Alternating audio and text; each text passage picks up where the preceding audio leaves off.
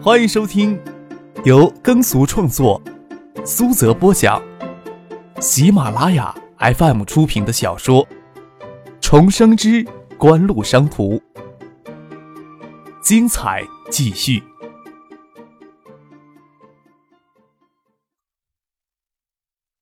第二百七十二集。国内半导体产业有所起步。真正落后的是半导体芯片设计这一块儿。国内一些电子研究院、研究所以及一些高等院校，稀稀落落的存在一些技术水准还远不能与硅谷那些的专业人才相比的专家。以新生产业规模，更是有十万八千里之遥的差距。安徽万源电子有限公司研发部的员工，大多都是安徽电视技术研究所的技术人员。万要与斯高柏合作研制第一代的解码芯片，万研发部的一些工程师也参与到相关的研发工作当中，积累一些经验。丁怀也是其中之一。张克创立爱达电子，有一批工程师随苏京东、丁怀两人到爱达电子工作，都让张克当成宝贝一样供在之前的研发中心、后来的研究所里。这一部分人又参与到与 TI 公司有关第二代解码芯片的开发工作当中。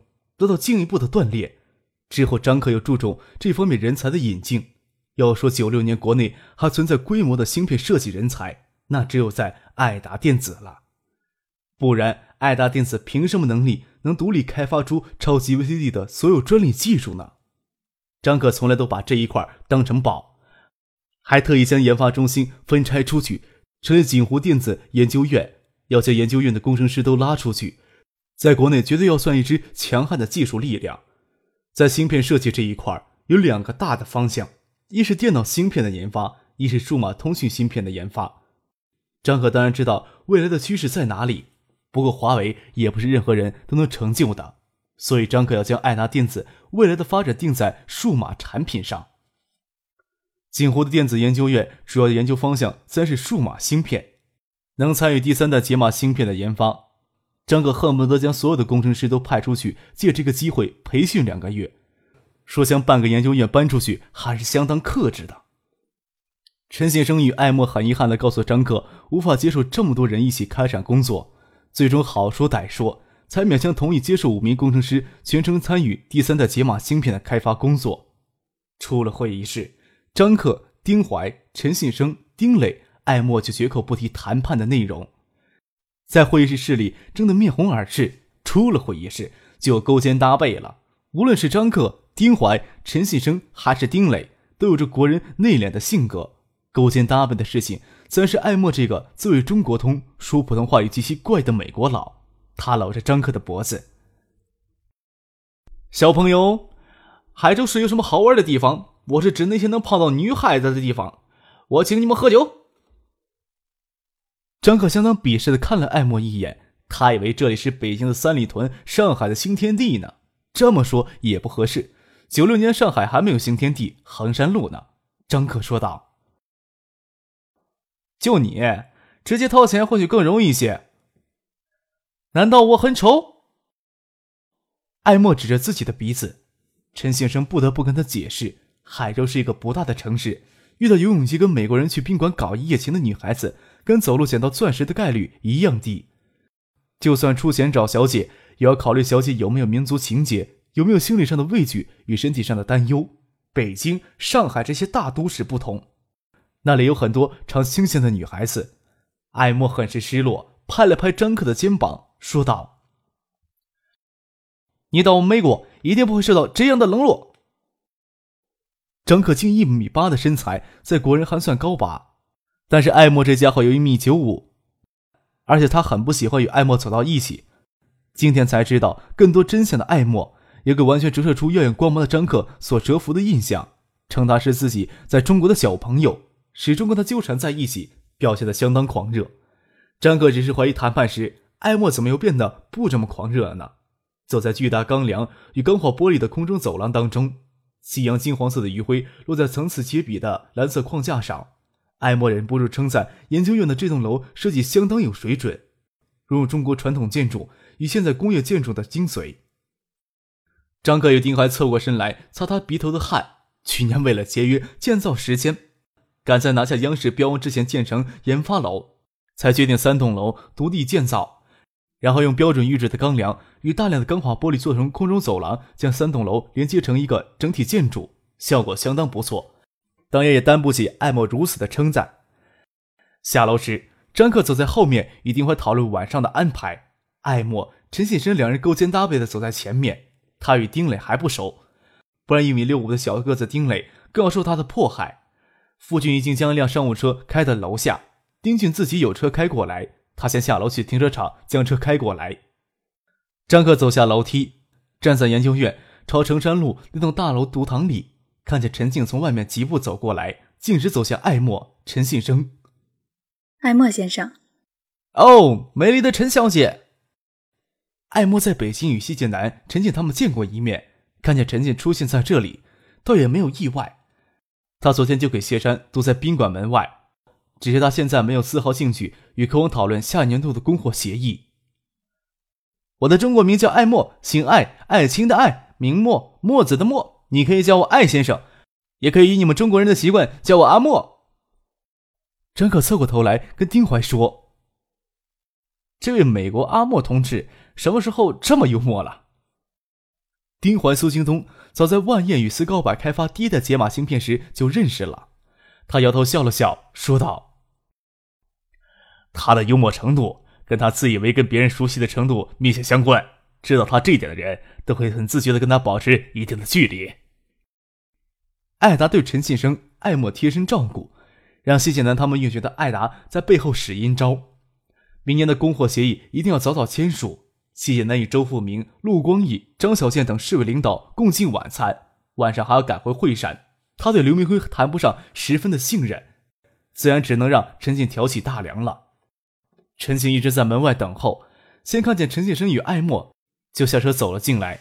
走进来才看见张克站在大堂里一点的位置。陈静有些不适应艾默美国式的幽默，俏脸微红的站在那里。陈小姐是海州人。艾默回过头来，朝张克耸了耸肩，抱怨地说：“怎么漂亮的女孩子都是海州人呢？我倒也不知道陈小姐是海州人呢。”张克不晓得艾莫是不是故意装傻戏弄陈静，不过他自己确实有这个想法，走过来说道：“阿莫同志呀，到海州来之后，就一直想找一个他在这里能泡到女孩子的地方。既然陈小姐是海州人。”不如跟我们一起吃过晚饭之后，你帮阿莫同志找一找呢。陈景些拘谨，睁眼看着张克几秒钟，才对艾莫说道：“艾莫先生或许想夜里去泡泡酒吧，我倒是知道海州有一些不错的酒吧，可以给艾莫先生当向导。”我说过，我姓艾，名莫。艾莫小声的抱怨着，侧头看向张克。中国人可以连名带姓的将先生一起称呼别人吗？可以的。张克见陈静不是那种会无故害羞到手足无措的女孩子，毕竟有着大家出身的气度，只是陈信生耐心的解释：“陈先生、陈信生先生、信生先生三个称呼都可以，亲昵的程度略有不同。”信生先生这个称呼不错。艾莫搂着陈先生的肩膀。信生先生，我以后就这么叫你了。张克拍拍额头，没有想到艾默出了谈判会议室就成一活宝了。中国啥时候也没有“墨子”这个词，还拿信生先生这个称呼来恶心陈先生。比起艾默的活跃，他中国的助手周艳霞则是一个神情很严肃，大概一辈子都无法让人生出办公室恋情奢望的女人。走在后面与陈先生助理小声的交谈着，好像对艾默也爱答不理。张克见陈静坚持要站在那里，看来他们真的很担心，在这方面给艾达做手脚。对陈静说道：“我们要去西城饭店用餐，陈小姐，你要是有空的话，不是很荣幸呢。”陈静矜持的说道：“不如由我来请艾默先生、陈先生与张先生你。”不好意思吧？张可搓了搓手，舔着脸说：“看你这么有诚意的样子。”就随你吧。陈静倒也不介意，说道：“我做东，那就我来选地方了。”陈先生，艾莫，你俩没意见吧？张可侧头问了陈先生、艾莫。陈先生、艾莫当然无所谓，耸耸肩，招呼他们的助手一起坐进车里，跟着陈进的车去了文山饭店。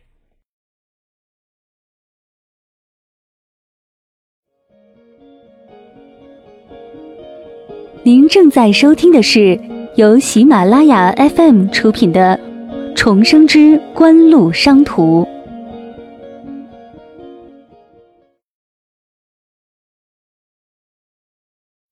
让陈静选择吃饭的地方，到时候便看到了周富明、陆光义、张小倩与谢建南、赵景荣、谢瞻、刘明辉、玉萍都站在文前饭店的东江小楼前迎接。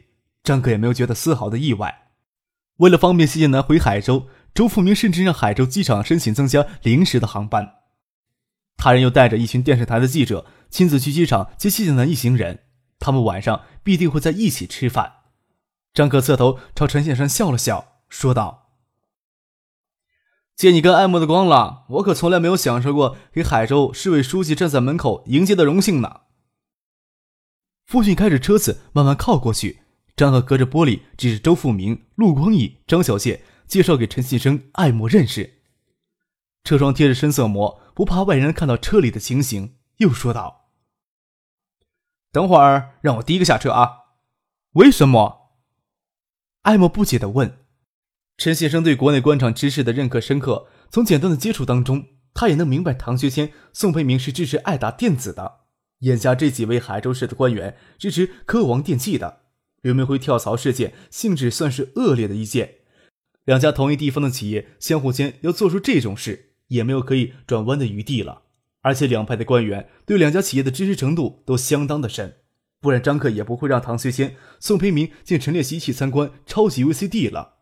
张克说要第一个下车，陈新生知道他恶作剧情绪来了，低头笑了笑。张克坐的位置也方便他第一个下车。陆光义一直都是相对于中立。张可没有想到他会凑这热闹，但是看到他人在这里，也不觉得很意外。或许他也觉得克王这次能大展宏图。陈信最先从他的车里钻出来，跑过来帮张克他们打开车门。周富明、陆光义、张小倩都凑身过来，张克就从车里第一个下来，还用一种很惊讶的语气说：“周书记、陆书记、张秘书长，你们这是？”话在嘴里打了个转。看到周富明脸色有些微变，也就适可而止。你们这是出来迎接 T I 的陈先生，斯告白的艾莫先生吧？往前走了一步，也没有让到一边，等陈信生、艾莫一起下车，让张可这一脚。周富明在肚子里转了半天，热情洋溢的欢迎词就冷了一半，说出来就软绵无力。听说陈先生、艾先生应科王的邀请到海州来做客。我作为海州市人民的公仆，一定要列席表示欢迎的。似乎不知道陈信生、艾莫应爱达电子邀请才来海州的。不过他这声“艾先生”让艾莫嘴角露出笑意。艾莫这一诡异一笑，让旁边的陈静忍俊不已，差点就笑出声来，轻捂了一下嘴，装作来不及介绍，将尴尬掩饰掉了，才帮周富明、陆光义、张小倩与陈信生、艾莫相互介绍。坐席安排时。谢贤南倒没有张克安排在主桌之外，他害怕张克拂袖而走，将这次得来不易的宴请搞砸。陈先生、艾默、丁磊、张克、丁怀、周富明、陆光义、张小健都坐在主桌上，他与赵景荣相陪，其他人都安排在另一桌。陈先生深知其中的曲折，酒席上很节制的喝酒交谈。艾默自谓中国通，但国情了解的还谈不上深刻。一个美国人在中国只生活了三个半年，就指望他对国内官场有多深刻的了解，有些难为他了。嘴巴也大，酒桌上一个劲的夸艾达是一家非常非常优秀的企业，值得中国任何一家企业去学习。虽然不至于直接说出让客王去学习艾达，也已经让周富明等人很难堪了。出于礼貌的需要，却不得不附和他的话。周富明总不想在外人面前表现出他作为海州市委书记对两家企业有彼此吧。不过心情不痛快那是一定的，喝了酒，脸色自然好不到哪里去，让张克都不忍心要去劝艾莫了，让他知道喝主人的酒就应该说主人好话的道理呀。酒酣耳热，谢晋南顾不得张克在场了，积极提出明年供货协议的事情，希望与两家公司签署一份稳定的睫毛板供货协议。不要说 TI 是全球主要半导体芯片供应商之一了，思高板解码芯片产能弹性也很大，完全可以及时的根据需求来调节产量，并不需要什么长期的供货协议。陈先生能明白，渴望是担心张哥利用特殊的关系，所以才需要一份这么长期的供货协议。艾默倒是直爽一些，他说道：“似乎没有签署长期供货的协议必要吧？你们所说的长期供货是指多长呢？半年、一年还是两年呢？”涉及到第三代解码芯片开发的秘密，艾默自然也是守口如瓶，不肯被研制出来。肯定会与第二代解码芯片之间拉开一定的差价，这个差价也是三家公司谈判未定的重点。具体到影碟机厂商每个月时段能生产多少 VCD，生产多少超级 VCD，何时彻底抛弃 VCD，就要根据市场需求及片源供应情况来进行及时的调整。所以绝对没有签署长期供货协议的必要。签署了也是影碟机组装厂商自身的利益受损，履行协议。就很难及时根据市场需求挑起超级 VCD 与 VCD 之间的生产了。爱莫的好心，谢晋南他们当然无法了解。谢詹端着酒杯在旁边说道：“签署长期的供货协议，也是表示我们的合作诚意。”张可笑着说：“我们艾达倒是不敢有太大诚意呀，长期供货协议的保证金就不是艾达能够支付得起的。睫毛板是影碟机的核心元件。”，U T I 与思高白两家公司垄断，就算新科、步步高这些企业不需要再给代理商剥削，量又是如此之大，从两家公司拿到的优惠价依然在六十五美金之上，市场供应价在七十美金左右，一般影碟机组装商还要给代理商剥削的差不多十美金的利润呢。